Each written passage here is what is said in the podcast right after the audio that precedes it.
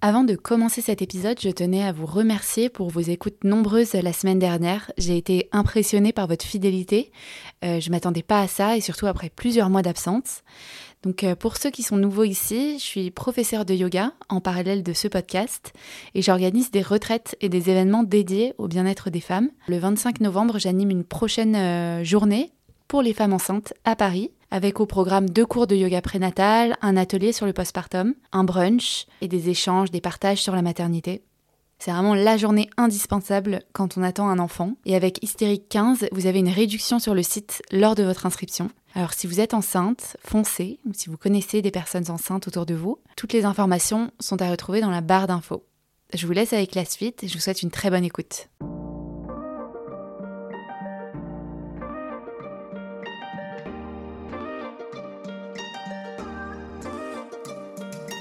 Bienvenue dans Hystérique, le podcast qui permet aux femmes de dire tout haut ce qu'elles vivent tout bas.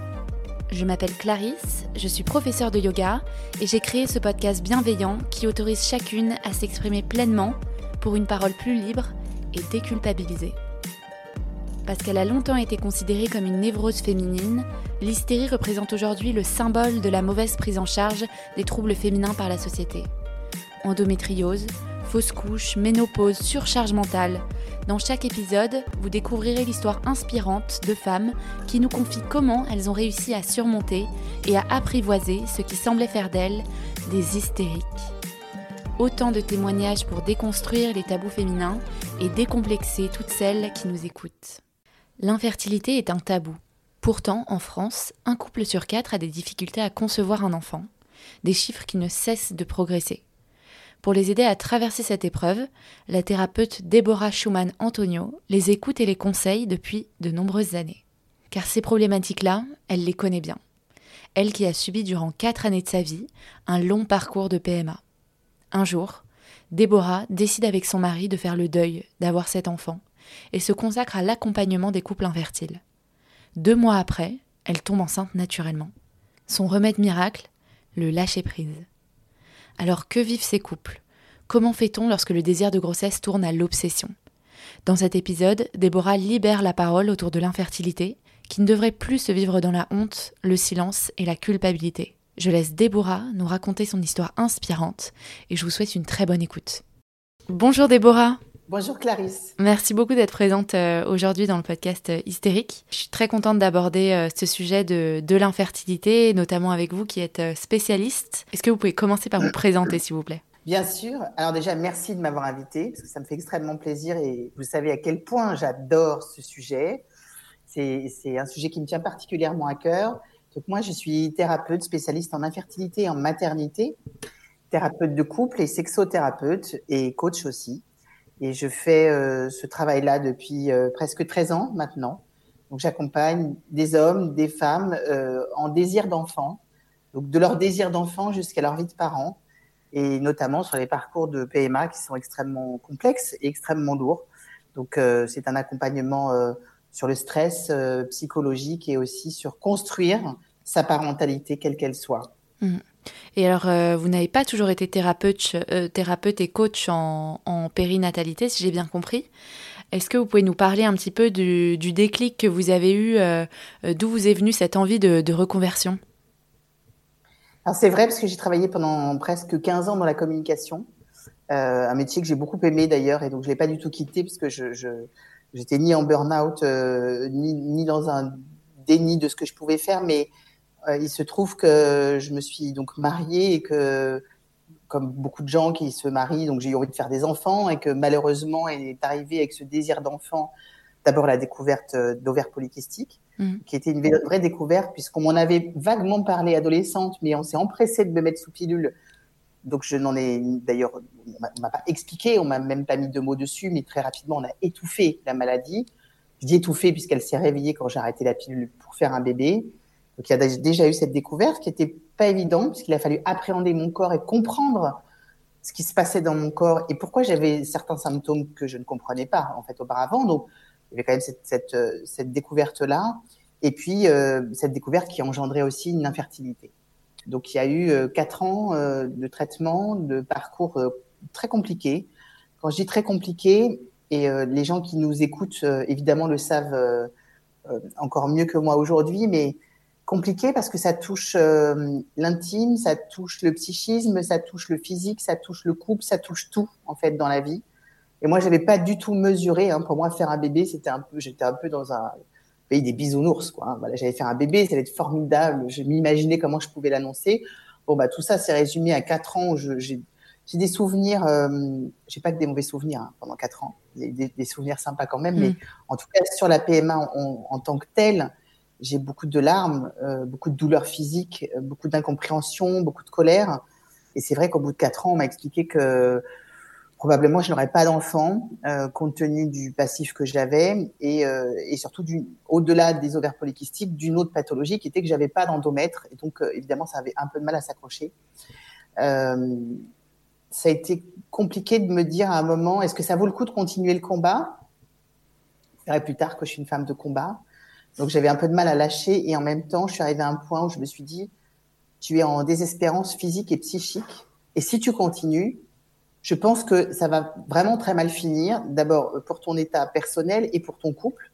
Donc, euh, bah, essayons de tout sauver et essayons de retrouver un peu nos esprits. Donc, il y a vraiment eu un moment où on a décidé, et je dis on parce que ça a été une décision de couple, d'arrêter les traitements en toute connaissance de cause, c'est-à-dire que mes chances étaient donc infinitésimales, comme l'a dit le médecin, et qu'en tout cas, il fallait que je m'arrête pour mmh. retrouver un peu de moi-même.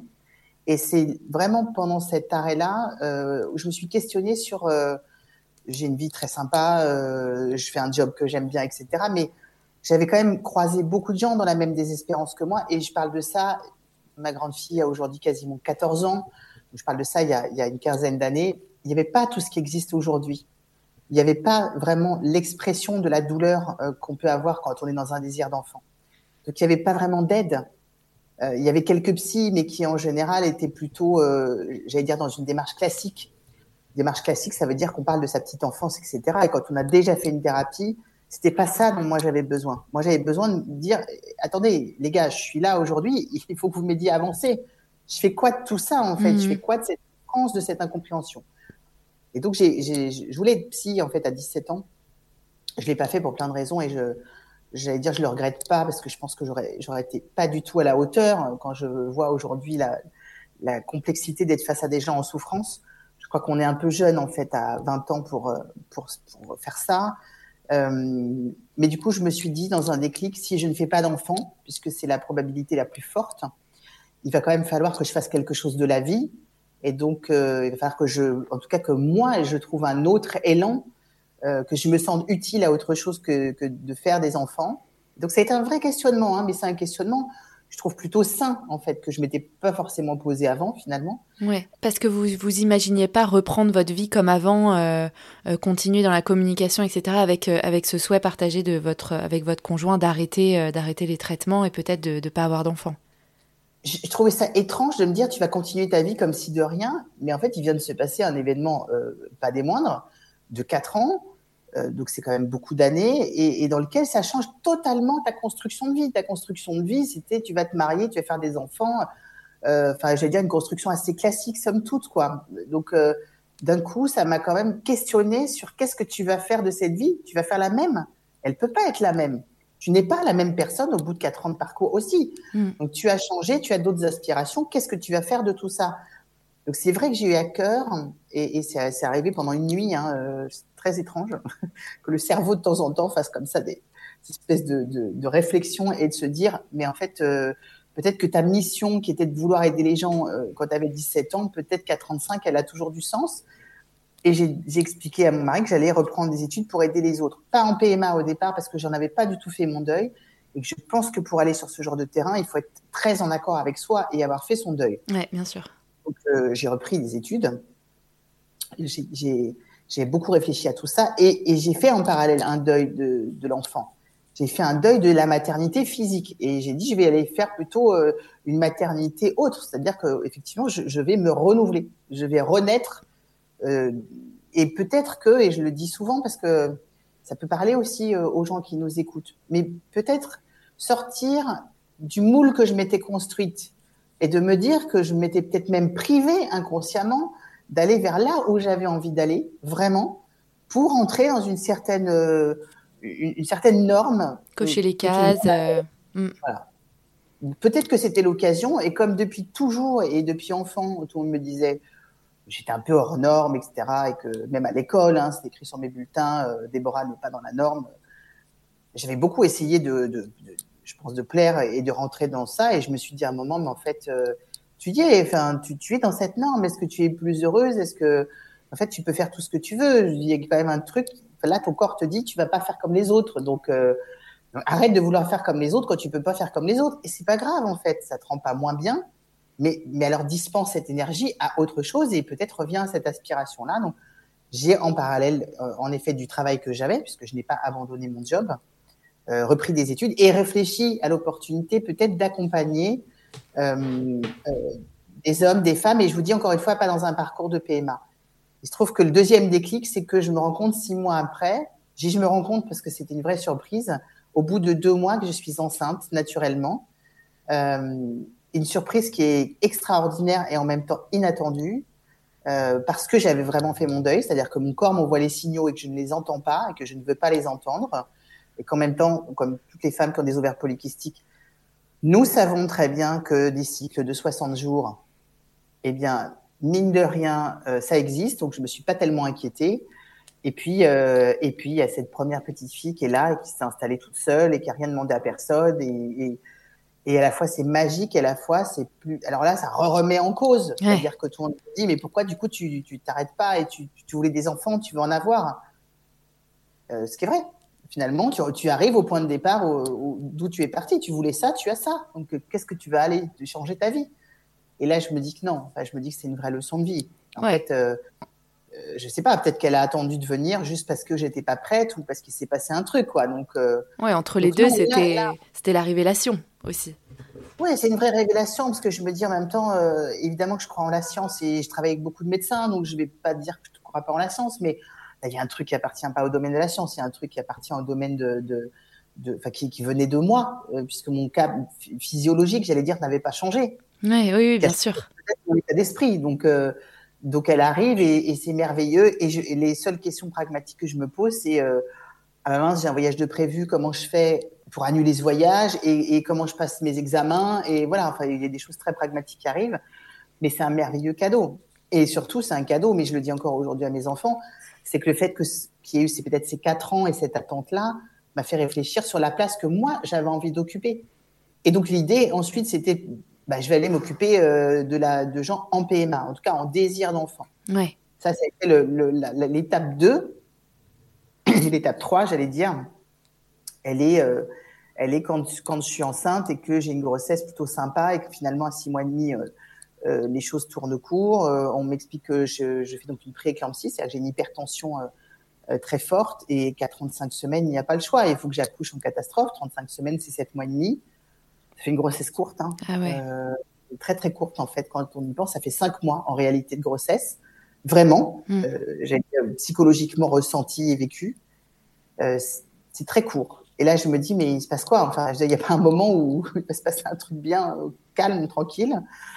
Et, et cet, cet, accouchement, il se passe euh, bien, enfin bien pour ma fille et moins bien pour moi, parce que effectivement, euh, je, je fais une terrible hémorragie. C'était un euh, accouchement naturel ou, ou césarienne? On essaie de faire un accouchement naturel. Ma fille ne veut pas descendre. Et euh, alors, on croit en Dieu, on croit pas en Dieu, on croit en la vie, on croit en ce qu'on veut. Mais ce jour-là, je pense qu'il y avait en tout cas quelqu'un qui m'a protégée, parce que ma fille n'est pas descendue et on m'a expliqué après qu'en fait j'avais un placenta accreta, c'est-à-dire un placenta accroché dans le muscle utérin et que si elle était descendue naturellement, elle aurait sans doute euh, déchiré entièrement l'utérus. Et donc là, le fait d'accoucher par césarienne a fait qu'on a pu, en tout cas, éviter, ça n'a pas évité l'hémorragie, mais ça a évité en tout cas le suraccident. Euh, donc je sais pas, je sais pas si c'est elle qui a, qui a senti qu'il y avait danger ou s'il y avait quelqu'un d'autre, mais enfin en tout cas il s'est passé une bonne chose. Et là vraiment, euh, là on se questionne sur est-ce qu'on va pouvoir me garder l'utérus, est-ce que je vais passer la nuit, en fait, hein, disons-le très clairement. Et quand le lendemain, euh, après des, des, des, opérations diverses, euh, ben on me dit qu'en fait je suis en vie, qu'on a sauvé mon utérus, qu'on a sauvé ma vessie, là je me dis c'est pas possible. Enfin il y a, y a un, un, troisième signal qui me dit, euh, enfin la maternité c'est super et en même temps ça peut vite virer au drame. Et qu'est-ce que je fais encore une fois de tout ce que je viens d'apprendre? Donc mm. là, je me dis, c'est pas juste le désir d'enfant, c'est le désir d'enfant plus les maternités qui, parfois, malheureusement, ne se passent pas comme on voudrait. Et, euh, et je continue donc mes études, c'est-à-dire que j'estime qu'à un moment, euh, il y a vraiment quelque chose à faire. Et puis, euh, je la fais très courte, mais entre, entre mes deux filles, il y a une fausse couche de jumeaux, il y a d'autres opérations. Enfin, je cumule un peu comme ça gynécologiquement. J'arrive malgré tout à tomber une troisième fois enceinte, donc de ma dernière fille, et, qui est un peu un autre miracle, évidemment suivi par tous les professeurs comme le lait sur le feu, parce que tout est danger, tout est warning, évidemment, avec ce qui vient de se passer. Ouais. Et, et là, je me dis enceinte de ma deuxième fille, je, ça y est, je suis armée, je vais bah, je vais essayer d'ouvrir mon cabinet pendant un congé mater qui est très très long, parce que j'ai la chance d'être dans une entreprise où les congés mater sont très très longs. Et donc, ça me permet de pouvoir tester. Et en me disant, euh, peut-être que euh, eh bien, j'ouvrirai soit mon cabinet, soit je reviendrai, mais en tout cas, j'aurais tenté quelque chose. C'est-à-dire, j'aurais été au bout de la démarche que je me suis fixée. Et, euh, et j'ai eu beaucoup de chance, c'est que le professeur qui s'occupe de moi à ce moment-là euh, croit beaucoup dans la démarche, qui est une démarche où je parle de thérapie, de coaching, d'un accompagnement dans lequel on va être un, une béquille, en tout cas un binôme avec les patients, dans lequel on va pas aborder uniquement le passif euh, et la vie enfantine de, nos patients, mais on va aussi aborder le quotidien, comment je gère mon stress, comment je gère mon angoisse, comment je gère mes peurs, comment je gère les choix que je dois faire, qui sont des choix extrêmement complexes et auxquels on, ne réfléchit pas, ou j'allais dire pas de la même manière quand on n'est pas dans cette situation.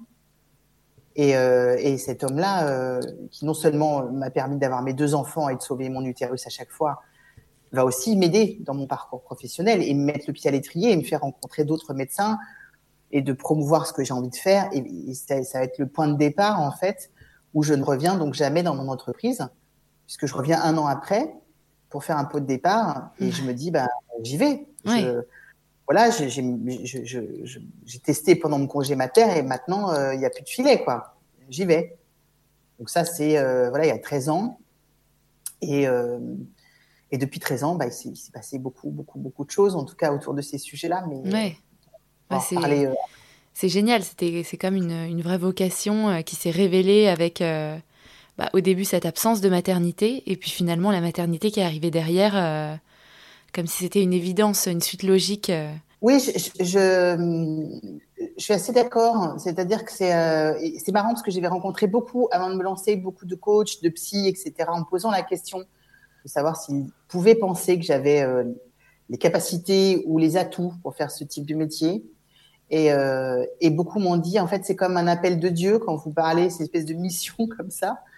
Euh, probablement. Oui, je pense qu'il y, a une idée de, transmission, euh, de transmission. Alors effectivement, je parlais tout à l'heure de maternité physique et de maternité qui parfois n'est pas physique, puisque on parle bien quand on a un projet de gestation ou d'accouchement difficile. Donc euh, on est bien dans les mots de la maternité. Et donc c'est aussi une exploration du fait que la maternité se réduit pas à notre corps. Elle est de multiples manières. Et c'est vrai que c'est ça qu'on explore en fait aussi dans ce parcours-là. Ouais. Et rien n'est une évidence en fait avant de vivre le parcours. Ouais, exactement. Rien. Et comme vous disiez, euh, la maternité, elle se réduit pas euh, euh, au fait de vouloir un enfant. Euh, ensuite, une fois qu'on tombe enceinte, voilà, le tout le process s'arrête et puis c'est une suite, euh, une suite logique euh, et naturelle. Euh, il y a énormément de choses qui peuvent se produire pendant la grossesse, pendant l'accouchement, après l'accouchement. C'est la maternité, c'est étendu sur de longs mois et justement, vous vous accompagnez différents profils de, de femmes. C'est pas que des femmes qui cherchent à tomber enceinte, si j'ai bien compris. Tout à fait. D'abord, j'accompagne des femmes et des hommes, parce que j'ai beaucoup d'hommes dans ma consultation, et je le dis, c'est c'était pas le cas au début, mais plus le temps passe et plus il y a des hommes euh, avec des infertilités euh, ou des questionnements mmh. sur le fait de vouloir devenir ou pas papa. Et, euh, et ça, je trouve ça assez nouveau euh, d'avoir des, des, hommes qui se posent vraiment la question, de se dire comment je m'implique ou comment j'ai envie ou pas de devenir père, ou euh, si je suis père, quel père je pourrais être. Donc ça, je trouve ça assez intéressant. Mais c'est vrai qu'il y a des hommes, il y a des femmes, il y a des mamans solo, il y a des couples euh, homo et hétéro dans mon cabinet. Et en tout cas, le même leitmotiv, j'allais dire, c'est le fait de, de se dire j'ai envie de faire famille. Et moi, je suis pas là pour juger la manière dont ils vont faire famille. Il y a mille et une manières de faire famille. La question, c'est euh, comment on les accompagne dans ce parcours-là. Mm. Et sachant que ce parcours-là peut être compliqué pour des raisons de médicales, j'allais dire, mais parfois psychiques aussi. Et c'est ça qui est intéressant, c'est comment ils vont construire ces parcours-là, euh, et que si cet enfant n'arrivait pas, parce que ça, malheureusement, il faut aussi le dire, ça arrive, que les enfants, malheureusement, ne viennent pas, qu'est-ce que je construis derrière? Parce que la vie sans enfant, c'est ce que je dis depuis tout à l'heure, elle peut exister, mais elle peut pas être tout à fait la même. Donc il faut réinventer, il faut déconstruire et reconstruire des choses pour se dire, comment j'imagine cette vie-là. Euh, alors peut-être avec évidemment le regret que ces enfants ne soient pas venus, mais euh, mais en même temps, je vais je vais faire une jolie vie et je vais la faire différemment. Ouais. Donc c'est pas par dépit, c'est construire vraiment une autre vie. Ouais. Et qu'est-ce que euh, qu'est-ce que la thérapie apporte à ces personnes que, que vous accompagnez? Parce que c'est vrai que parfois on, on, traverse de longs process. il peut y avoir aussi des envies de, de baisser les bras. Euh, d'arrêter tout, euh, de, comme vous le disiez, on se pose énormément de questions. Euh, voilà, qu'est-ce que qu'est-ce que la thérapie peut apporter en parallèle de bah, de tous ces process médicaux que, que ces personnes traversent? J'allais dire en premier lieu, et je vais pas du tout commencer par parler de, de, de, nos familles. Je parle de notre petite enfance typiquement. Mais moi, je crois que de manière pragmatique, euh, être en thérapie, et encore une fois, c'est une thérapie particulière, parce que euh, moi, par exemple, je n'impose pas toutes les semaines à la même heure, etc. Je suis pas du tout dedans. Je pense que c'est un lieu d'expression. Et ça doit être un lieu d'expression libre de, par les mots et par les émotions et par les questionnements, et qu'il n'y a pas d'état d'âme de pouvoir dire ici, en tout cas dans mon cabinet, euh, j'ai peur, j'en ai marre, j'ai plus envie, finalement, je suis déçue, je suis enceinte, mais je suis déçue, j'aime pas être enceinte, je me sens pas une mère. Voilà, toutes ces choses qu'on ne s'autorise pas à dire à l'extérieur ou vis-à-vis des médecins, parce que euh, voilà, on entend évidemment des phrases qui sont toutes faites, qu'on a tout entendu, euh, arrête d'y penser quand on est en PMA, euh, prends des vacances, quand on est enceinte, mais attends, mais c'est le meilleur moment de la vie, je comprends pas que tu sois pas heureuse. Et après, bah, tu l'as voulu cet enfant. Alors, faut pas, faut pas te plaindre quand tu dis que tu es fatiguée. Bon, donc à, tous les moments, les gens ont des phrases toutes faites et qui de toute façon ne répondent à rien. Euh, parce qu'on a le droit de ressentir toutes ces émotions-là, mais il n'y a pas beaucoup d'espace où on peut le dire mm. de manière libre, de manière sans jugement.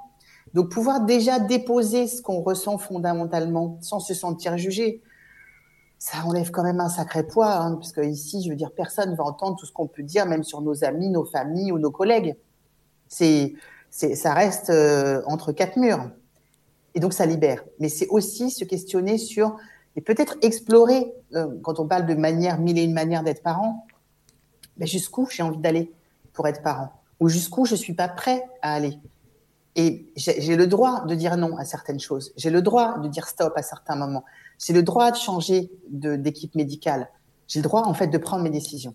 Donc, c'est aussi ça dans l'accompagnement, c'est comprendre, parce que je fais beaucoup de pédagogie en expliquant un certain nombre de choses sur les parcours. Euh, je connais aussi beaucoup de médecins parce que je travaille avec eux, donc c'est plus facile quand on les appelle et qu'on qu'on peut avoir un dialogue aussi avec le médecin, parce que parfois tout n'est pas clair pour les patients. Euh, mais tout ça participe en fait à ce que les patients soient dans la conscience et puissent prendre les bonnes décisions. Et les bonnes décisions, c'est la décision du patient et qu'ils soient en accord avec cette décision, qui mmh. parfois est incompréhensible pour le corps médical. Mais la question est comment vont vivre ces gens avec les choix qu'ils font. Pour moi, j'ai pas de souci avec aucune technique. J'ai un vrai souci avec l'individu et est-ce qu'il va être en capacité de le vivre et surtout en capacité derrière de vivre avec cet enfant qui n'est pas venu comme on l'aurait imaginé au départ. Mm. Toutes ces questions, elles se posent. Faire un don de vos sites, c'est pas anodin, c'est pas simple. J'ai beaucoup de gens qui me disent oh là là, je me pose beaucoup de questions et je leur dis toujours mais en fait, se poser des questions, c'est hyper sain. Hyper sain. Mais évidemment, si vous l'êtes à l'extérieur, peut-être que des gens vont vous dire, pourquoi tu te poses ces questions? Tu as une possibilité de faire un bébé. Fais un bébé. oui, mais c'était pas comme ça que je voulais le faire. Oui. Je veux pas adopter. Ou peut-être que j'ai peur de certaines choses. Ou peut-être que j'ai des réticences aussi par rapport à mon histoire. Et puis, il faut jamais oublier qu'un individu, d'abord, c'est jamais la même histoire. Et c'est surtout jamais la même histoire familiale, culturelle, religieuse, etc. Donc, tout ça est, quand même participe de ce que nous sommes fondamentalement. On n'arrive pas devant un choix euh, de la même manière euh, en fonction de notre religion, de notre culture ou de notre histoire. Et on vit pas sur une île déserte, on vit avec des gens autour de nous. Donc on est emprunt aussi d'un entourage familial, amical. Donc tout ça, dans la thérapie, on en parle. Tout ça permet de se libérer, peut-être de réfléchir à ce qu'on a envie de faire à nous, parce que les autres aimeraient qu'on fasse. Toujours la place, hein, je mmh. reviens toujours mais fondamentalement d'être à la bonne place, c'est-à-dire à la sienne, et de pouvoir assumer les choix qu'on va faire, quels qu'ils soient. Puis dans la thérapie, on parle beaucoup du couple aussi, euh, euh, parce que le couple, il est, il est central. Comment je préserve ce couple? Comment je fais en sorte qu'il n'explose pas en plein milieu du chemin? Il faut composer avec deux individus et donc deux envies différentes et deux modes de fonctionnement différents et, deux personnes qui n'avancent pas en même, à la même vitesse. Ça fait beaucoup de paramètres. Donc tout ça, à mon avis, euh, il y a de l'espace pour en parler et puis euh, euh, de manière aussi plus pratico-pratique, on travaille sur des exercices, sur la respiration, sur la visualisation, enfin, on travaille sur le stress. Et ça, ça, tout ça a du sens en fait de pouvoir se dire il y a un espace dans lequel on s'occupe que de moi et je peux dire tout ce que je veux. C'est rare les endroits tout ce qu'on veut. Oui, ouais, sans se sentir jugé et puis rien que le fait de parler, ça, ça libère, ça libère énormément. Donc mmh. c'est indispensable, je pense, dans ces phases de vie qui sont hyper intenses et dans lesquelles, dans lesquelles on n'a pas le contrôle forcément. Oui, c'est ce que vous dites est très juste. Il y a vraiment une, idée qu'on devient un peu prisonnier en fait de son parcours. Et donc là, l'idée aussi, c'est d'être euh, non pas le prisonnier, mais de reprendre le pouvoir. D'être acteur, oui. Euh, par ses choix et de devenir acteur de ses choix et de, et de, du chemin qu'on va choisir. Ça, c'est important. Et aujourd'hui, quelles problématiques vous, vous voyez, euh, vous voyez de manière assez récurrente dans votre cabinet? Euh, Parce que c'est vrai que hum, on lit énormément que euh, le taux d'infertilité en France augmente, notamment parce que les femmes ont décidé d'avoir des enfants plus tard, de se consacrer à leur carrière, etc. Est-ce que vous voyez vous une augmentation de, de, personnes qui viennent dans le cabinet et qui, qui n'arrivent pas à avoir d'enfants ou ou peut-être à qui on, décèle aussi euh, des maladies gynécologiques qu'on ne voyait pas avant? Il y, a, effectivement, euh, entre, entre le début de ma pratique et aujourd'hui, beaucoup de choses qui ont changé. Je parlais des hommes tout à l'heure et je vais commencer par les hommes, d'abord parce que je ne voudrais pas qu'on les oublie, mm. qui sont malheureusement souvent les oubliés de l'affaire. Euh, ce ne sont pas juste des géniteurs, hein. ce, sont des, des, futurs parents. Euh, on a beaucoup plus d'infertilité masculine qu'auparavant. Alors, évidemment, d'abord, on teste plus les hommes qu'on a pu le faire. Euh, et puis surtout, il y a quand même une, déperdition de la qualité et de la quantité du sperme depuis 50 ans. Et là, on commence euh, euh, diablement à le sentir. Et ça, c'est vraiment un autre travail, parce qu'on est face à des hommes qui sont qui ont du mal à s'exprimer, qui ont du mal à aller chez le médecin. Ils sont encore moins habitués que nous. Hein. Déjà, nous, c'est pas une partie de plaisir, mais alors pour eux, c'est encore pire. Et ils se sentent souvent très esselés face aux médecins. Euh, donc il y a, vraiment ça. Il y a effectivement des pathologies qu'on ne voyait pas, au moins euh, l'endométriose, les ovaires polykystiques, les fibromes, etc. Mais qui sont, hélas, ça fait partie de mes combats, qui sont découverts trop tard. Quand je dis c'est découvert trop tard, c'est qu'on a des patientes qui très souvent ont déjà des règles douloureuses ou compliquées ou inexistantes, etc. Euh, à qui on n'arrive pas à déceler ça. Euh, souvent parce que les médecins minimisent ce qu'ils peuvent voir en face ou la douleur des femmes. Mm. Et donc, elles le découvrent, un peu comme moi je l'ai fait il y a quelques années, en même temps que leur infertilité. Or, euh, je trouve ça euh, dommage et terrible de se dire qu'on découvre tout en même temps, qu'il faut apprendre à tout gérer, mais qu'en fait, ces femmes, elles vivent depuis X années avec des douleurs et des complexités dans leur vie intime, dans leur vie quotidienne, et que personne ne l'a pris en compte auparavant. Parce que c'est pas, c'est l'endométriose ou les ovaires polykystiques ou les fibromes, peu importe. Euh, ça ne pose pas un problème uniquement pour faire des enfants. Ça pose un problème du quotidien. Et ça, c'est problématique. Donc, aussi des femmes qui sont pas forcément dans le désir d'enfant, mais qui n'arrivent pas à vivre avec ça, qui n'arrivent pas à avoir une sexualité. Je fais de la sexothérapie aussi. Elles, elles, elles sont très démunies en se disant, je comprends pas. Et j'ai un compagnon qui peut me quitter parce que, en fait, je n'ai pas une sexualité classique. Donc, euh, tout ça, ça s'appréhende. Tout ça, ça se comprend. Donc, il y a ça qui est assez neuf et dont on parle, on, ne parlait pas et dont on parle. On a évidemment les couples euh, euh, homosexuels et les mamans solo Bon, la loi, évidemment, les autorise à faire des PMA. Bon, moi, j'en ai depuis longtemps parce que j'allais vous dire, elles, ne se sont pas privées et elles ont eu bien raison de faire des enfants avant.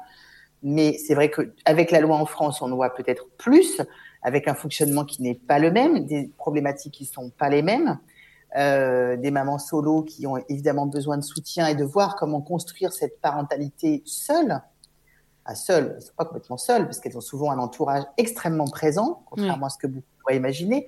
Et le parcours est souvent très réfléchi. Donc, euh, je le dis parce qu'il y a encore beaucoup de, de, de fausses idées sur les mamans solo. C'est jamais sur un coup de tête, c'est toujours très réfléchi.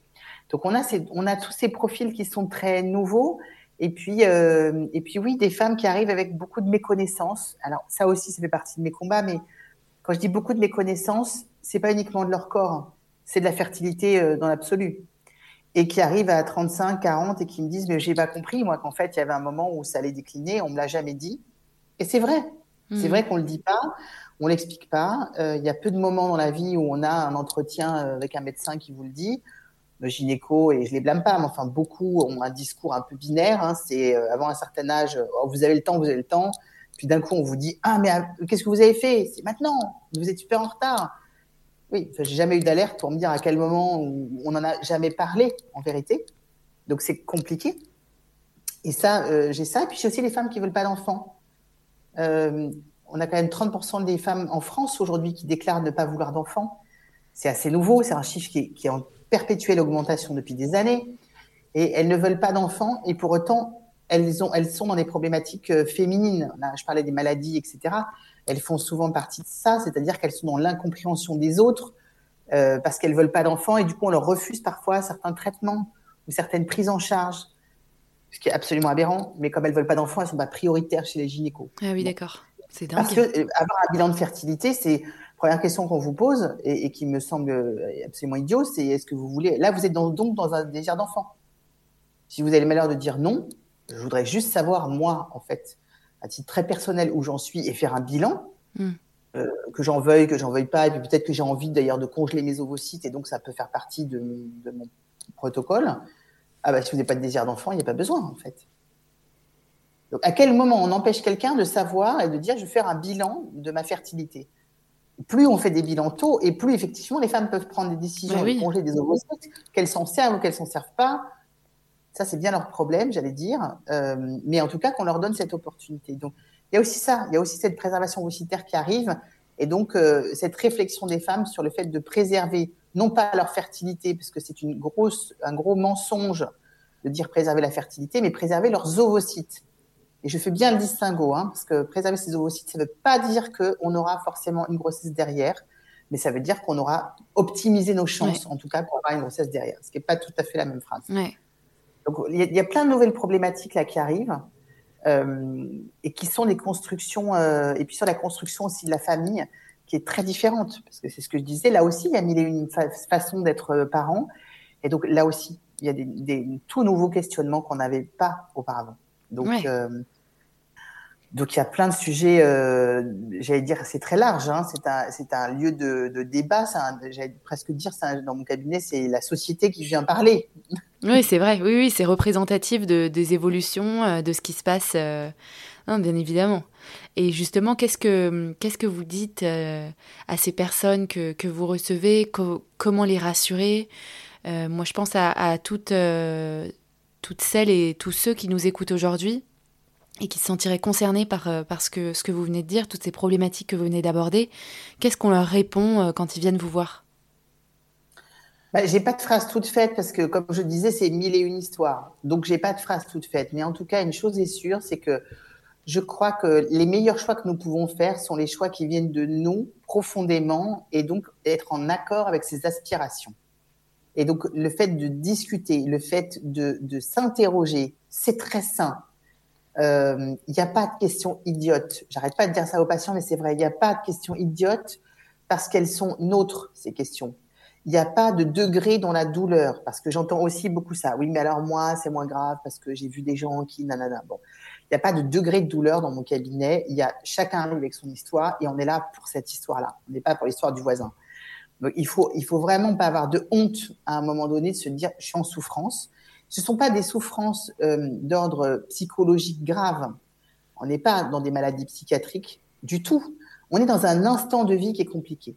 Et il faut que dans cet instant de vie, ce qui est un paradoxe, c'est qu'à la fois je vais me découvrir, et donc c'est là où c'est compliqué, c'est que je ne sais même pas parfois comment je réagis ou pourquoi je réagis comme ça. Et donc le travail thérapeutique qui sert à ça, à mieux s'appréhender, à mieux s'accepter, et s'accepter aussi parfois avec sa pathologie, ses difficultés, son infertilité euh, ou ses complexités de vie.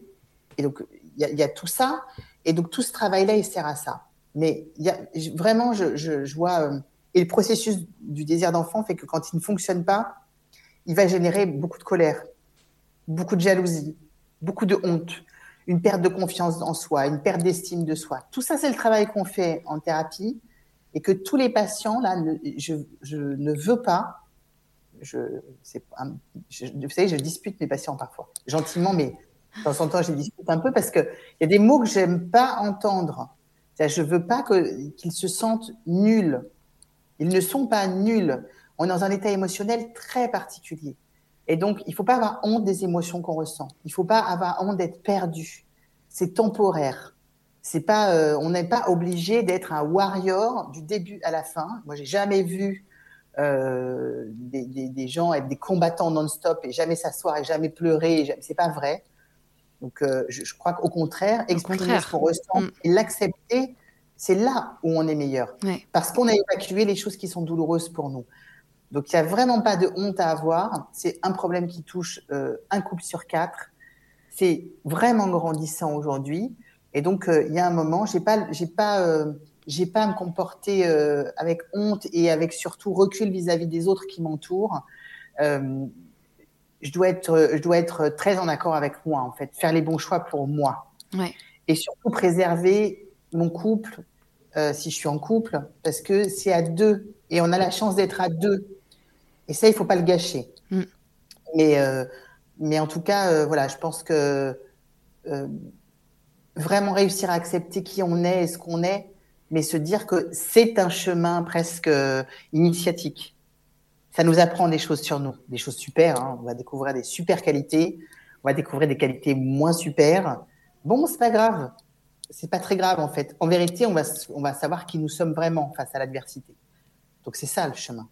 Et c'est déjà, ça, en fait. euh, c'est déjà une grosse part du chemin, je trouve, que juste d'aller vous voir, d'entrer dans le cabinet, se dire, je, je, vais faire une thérapie, je vais travailler sur moi, je vais, je vais être accompagnée dans ce process autrement que médicalement. Euh, je trouve que c'est déjà une, une, grosse partie du travail. C'est, euh, je le dis souvent, j'ai beaucoup d'admiration pour les gens qui passent le pas de ma porte. Je le dis pas euh, juste pour faire des, des flonflons ou des violons. Hein. Je le dis parce que moi-même, ça a été compliqué dans ma vie, parfois, de passer ce pas de porte. Et c'est 50% du chemin, en fait. Ouais, exactement. C'est 50% du chemin. Et souvent, les patients, et, euh, et je reçois beaucoup de mots adorables de patients qui me disent merci avec des photos, etc. Merci de tout ce que vous avez fait. Et c'est vrai que je réponds souvent la même chose, mais parce que je le crois sincèrement, je leur dis, mais euh, moi, j'ai fait qu'une partie du chemin. Moi, j'ai pas fait tout le chemin. Mmh. Donc, il faut quand même rendre à César et que ces personnes, elles se rendent compte de tout ce qu'elles ont fait comme chemin. Ah, évidemment, oui, j'ai fait la béquille et j'ai été là pendant un moment, mais mais c'est pas moi qui prends les décisions, mais c'est pas moi qui subis le traitement. Donc, euh, il faut aussi qu'elles se rendent compte en fait de la valeur qu'elles ont. Et je ne suis qu'un accompagnant, ce qui est déjà beaucoup. Vous me direz, mais en même temps, si l'autre en face fait pas la part du job, ça peut pas marcher. C'est un binôme. Mmh. Oui, comme vous disiez, c'est le fait de, de devenir acteur euh, de, de, ce qui se passe euh, pour nous en ce moment. C'est super intéressant et euh, j'aimerais bien souligner le fait que vous êtes également l'initiatrice et la créatrice de la journée de l'infertilité en France. Euh, pour ça, je, enfin, je trouve ça, super. Est-ce que vous pouvez nous expliquer déjà euh, quand cette journée est née, en quelle année, comment vous est venue l'idée de, créer cette journée, quelle est la volonté derrière? Vous nous racontiez un petit peu, voilà, la naissance de cette journée qui est super importante. Alors, elle est née, euh, elle est née en 2014 cette journée, euh, mais l'idée donc est venue en 2013, pour tout dire. Ça fait dix ans euh, cette année, voilà que j'ai eu l'idée. C'est récent. Elle est venue, oui, c'est récent. Enfin, ça fait dix ans quand même. Ouais, mais bon, quand, quand on, on se dit l'infertilité, dix ans, c'est, enfin, moi ça me paraît. Oui, ce qui est fou, c'est que, en fait, pour tout vous dire, l'idée est née en voiture. Et, euh, c'est pas une légende. J'étais vraiment en train de conduire et j'étais en train de t'entendre à la radio qu'il y avait une journée de, je pensais que ça devait être la journée du rire ou de je ne sais quoi, enfin un truc complètement bidon. Et je me suis dit, vraiment des journées pour tout et n'importe quoi. C'est vraiment ridicule. Et tout en conduisant, je me suis dit, mais il y en a une journée de l'infertilité en fait? Et là, je me suis dit, mais il y en a pas. Et donc, en fait, il y a des journées bidons, excusez-moi de dire ça, enfin la journée du rire, voilà. On peut s'en passer. Je, voudrais qu'il n'y ait pas de journée du rire, je voudrais que tous les jours soient une journée du rire en fait. mais en fait, il n'y a, pas a pas de journée de l'infertilité. C'est incroyable. Voilà. Bon, moi j'avais donc mon cabinet depuis un petit moment et je me suis dit, mais c'est quand même dingue qu'on n'ait pas eu cette idée. Et donc j'ai eu cette idée qui est germée et, euh, et puis j'ai pris mon téléphone, j'ai appelé des médecins donc euh, qui étaient déjà euh, présents avec moi, puis d'autres que je connaissais pas. Puis j'ai dit voilà j'ai une super idée. Et euh, je ne sais pas par quel euh, miracle tous ces gens ont dit oui. j'ai été aidée par une association aussi à l'époque et, on a rencontré un média qui nous a aidés.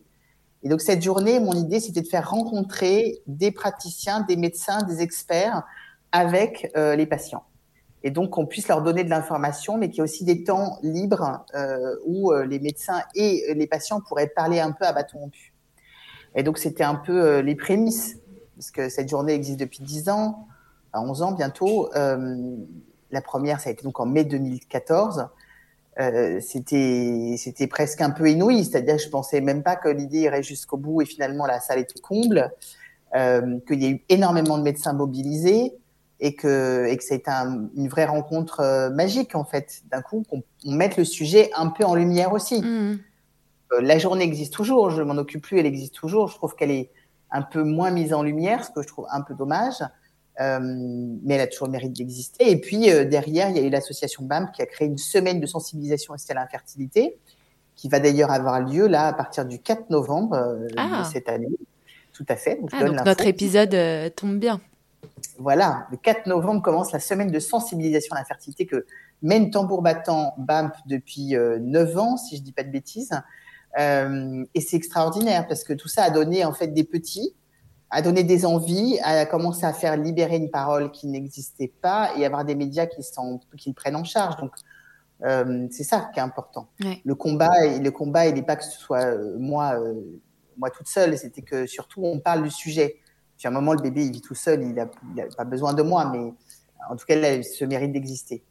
Voilà, ça fait partie des combats que je, je, je mène, comme d'autres combats, mais pour moi, ça avait du sens à un moment que et les patients et les médecins, ils se parlent pas que dans les cabinets, ils se parlent en vrai. Ouais. Voilà, non plus.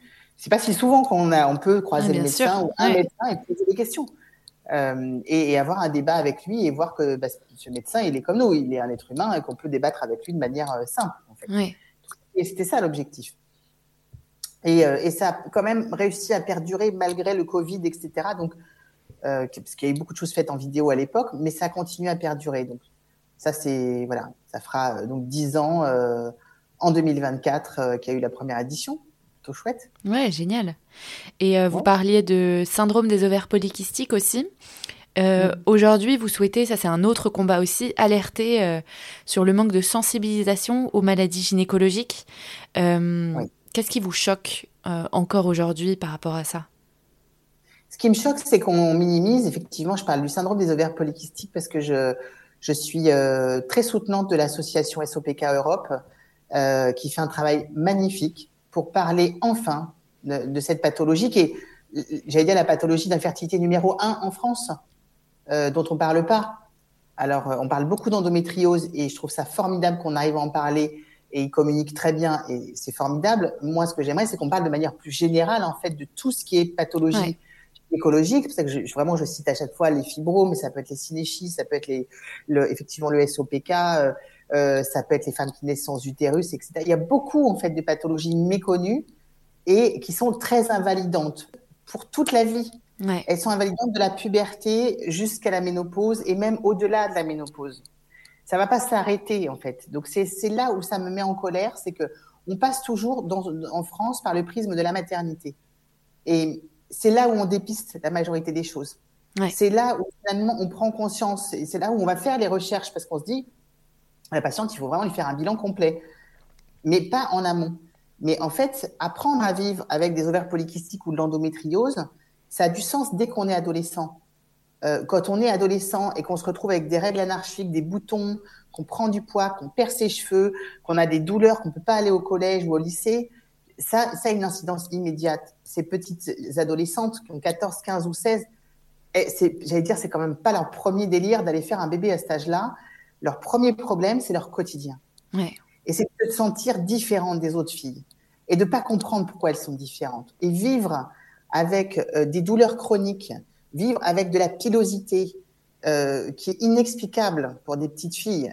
Quand on est ado, on a envie d'être jolie, quoi. Déjà, souvent, on a des bagues, euh, des boutons, etc. Donc, quand on a en plus ces pathologies qui augmentent l'acné, qui augmentent la pilosité, qu'on comprend pas, qu'on ne s'aime pas, c'est difficile de construire son image d'adulte quand on ne s'aime pas. Et parfois, ça perdure très longtemps avant qu'on mette un mot. Et quand on sait contre quoi on se bat, c'est beaucoup plus facile de se dire, bah, je vais pas en faire un ennemi, mais en fait, je vais en faire un allié.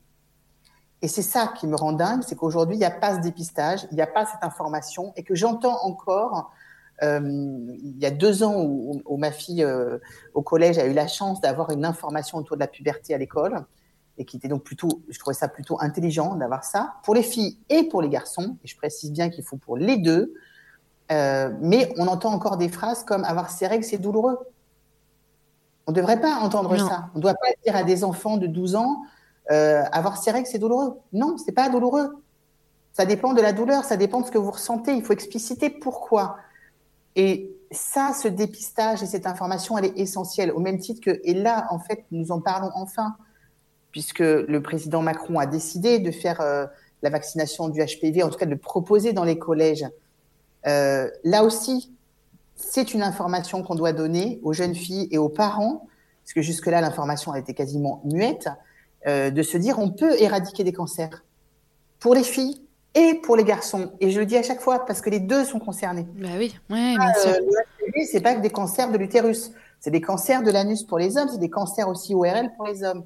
Donc tout ça, toute cette information, on ne la détient pas et on la découvre trop tard. Et on, on fait de la médecine d'urgence ensuite avec des gens qui sont perdus entre euh, je veux faire un bébé ou pas, euh, qu'est-ce qui se passe, pourquoi j'ai telle pathologie? Euh, avoir des ovaires polykystiques, c'est donc effectivement physiologiquement, physiquement, comme je disais, beaucoup de, de, de pilosité, d'acné, etc. Mais c'est pas que ça. Ça peut donner du diabète, ça peut donner de l'hypertension pendant la grossesse. Enfin, il y a plein de choses qui sont attenantes. Donc, les parcours des femmes, elles doivent, ils doivent être pris en compte de manière beaucoup plus globale et, et dans la longueur et pas au coup par coup. Et aujourd'hui, on soigne encore en disant, moi, je suis gynéco de ville, euh, je vous donne la pilule. Euh, moi, je suis gynéco de la fertilité, moi, je suis pour la PMA. Ah non, moi, je fais de la maternité, je fais de la maternité. Ok, à quel moment j'ai quelqu'un qui me prend en charge de bout en bout et qui dit, ah oui, mais toi, toi, tu as des ovaires polykystiques et tu as peut-être fait une prééclampsie, attention, il faut peut-être aller voir un cardiologue et être suivi d'une autre manière que la patiente qui aura une endométriose ou celle qui aura un fibrome. Et tout ça, en fait, c'est ça le combat. C'est de se dire, on doit être entendu dans notre spécificité. C'est pas féministe dans le sens on est contre les hommes. Je le dis parce que c'est pas du tout ça. Parce que j'arrête pas de parler des hommes depuis tout à l'heure. oui, oui, on l'a souligné, c'est bien. Mais non, c'est vrai parce que je, je, pense que ça a du sens. Euh, on est, on, on, on, est tous concernés et qu'en plus un homme euh, ou une femme qui est informée quand elle est en couple, elle peut vivre avec son compagnon ou sa compagne d'une manière beaucoup plus sereine quand on comprend ce qui se passe chez mm. l'autre. Donc là aussi, ça nous éviterait quand même euh, beaucoup de soucis dans les couples. Mais, mais je pense qu'il n'y a pas cette prise en charge globale. Et mine de rien, on n'est pas des hommes, on n'a pas les mêmes physio la même physiologie, on n'a pas les mêmes maladies. Et quand on a les mêmes maladies, elles n'ont pas, ça n'a pas les mêmes symptômes. Première euh, cause de décès en France, euh, c'est quand même les problèmes cardiaques. Bah, une crise cardiaque chez un homme et chez une femme, bah, c'est pas les mêmes symptômes. Et si on demande, je pense que personne ne connaît vraiment les symptômes pour une crise cardiaque chez les femmes. Mm. Donc c'est c'est pas anodin. Tout ça, ça quand même, euh, tout ça est finalement très lié. Et donc les parcours, ils doivent être pris en charge de bout en bout et avoir une autre vision. Pas, et encore une fois, c'est pas féministe que de dire, bah, on est différentes. Oui, bah, les hommes n'ont pas d'utérus et d'ovaires et nous n'avons pas le même appareil reproducteur que les hommes et ni les mêmes hormones. Donc, euh, il y a un moment, pouvoir soigner les gens dans leur spécificité et donc faire des meilleurs dépistages, c'est aussi faire de la prévention et c'est aussi éviter des pathologies euh, à haut risque et mieux prendre en compte les, hommes et les femmes. Oui, exactement. C'est que comme ça, pour moi aussi, que, que ça peut avancer. Et que ces femmes se rendent compte plutôt euh, de leur, de leur spécificité et de comment les, prendre en, les prendre en charge, comment les soulager aussi les douleurs quotidiennes euh, et ne pas simplement se rendre compte au moment où elles veulent un enfant. Et comme vous disiez, c'est une, une vraie histoire de, de couple. Ça ne concerne pas que la femme. Ça, impacte, ça impacte le couple et, à eux deux d'être d'être acteurs de, de, ces problématiques. Oui, oui, c'est pour ça que j'insiste vraiment sur les deux. Euh, et donc, plus on, informera tôt euh, nos, jeunes enfants et on, et on pourra leur donner des clés, et plus je pense qu'il y aura, parce qu'on parle, on parle beaucoup aujourd'hui euh, aussi de la sexualité des adolescents et du respect, etc. Et j'entends plein de choses, hein, donc très bien. Et ça me fait bien plaisir d'entendre tout ça. Mais quand même, mine de rien, il n'y a pas que la sexualité pure et dure. Euh, il y a tout le fonctionnement du corps des femmes. Et que, mine de rien, j'entendais hier soir dans une émission à la télé, comme quoi, euh, ou alors j'étais plus attentive, mais euh, un homme qui disait sur un plateau, c'est vrai que je viens de découvrir un monsieur qui avait donc, une, je sais pas, 50, 60 ans. Il y avait tout un débat sur la virilité.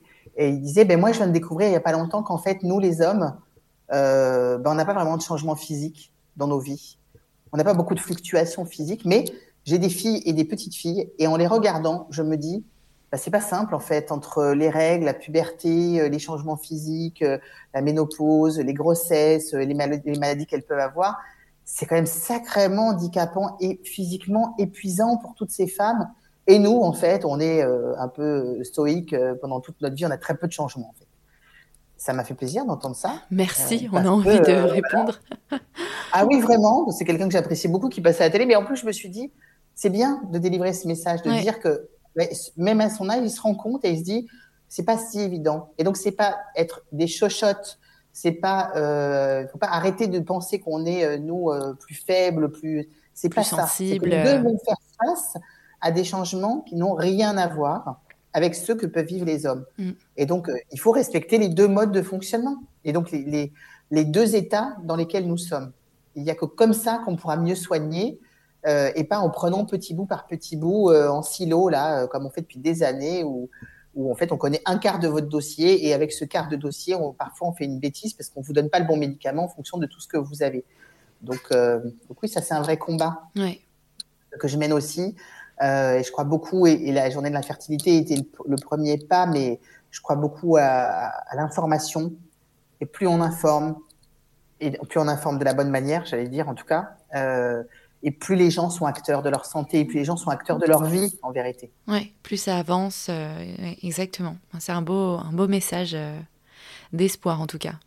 Et euh, pour terminer euh, l'épisode, quel, euh, quel sujet féminin qui, selon vous, n'est pas encore assez traité aujourd'hui souhaiterez-vous qu'on aborde dans un prochain épisode?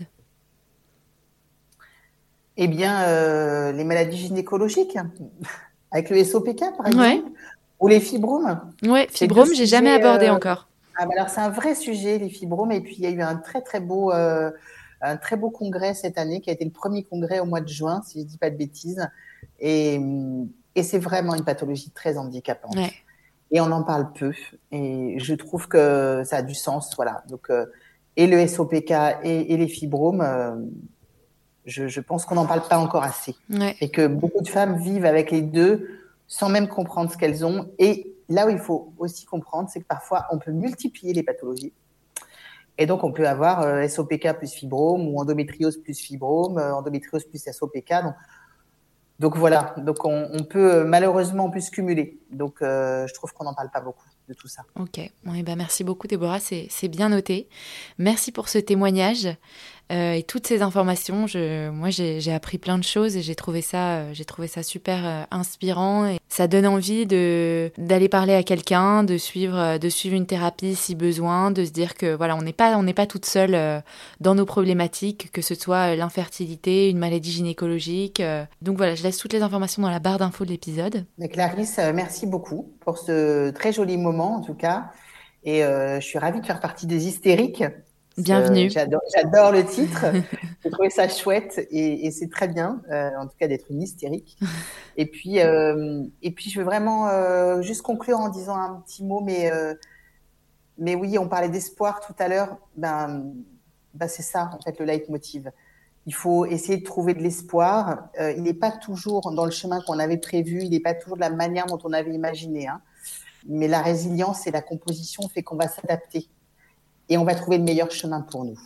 Je crois que s'il y a que ça en fait qui compte. Et l'idée, c'est d'être euh, toujours en accord dans sa vie. C'est ça pour moi l'espoir. Donc, euh, restez tous très en lien avec vous, écoutez-vous. et peut-être que ça marchera un peu mieux euh, dans, dans nos vies si on s'écoute un peu plus. Voilà. Mais tout ça avec beaucoup de bienveillance et d'empathie. Merci Déborah. J'espère que cet épisode vous a plu. Un grand merci pour votre écoute. Si vous souhaitez soutenir le podcast, n'hésitez pas à vous abonner et à mettre 5 étoiles sur votre plateforme d'écoute dès que vous avez un petit moment. Vous pouvez également me laisser un commentaire ou me contacter directement sur le compte Instagram hystérique.podcast pour partager votre histoire et à votre tour libérer la parole. Je vous dis à la semaine prochaine.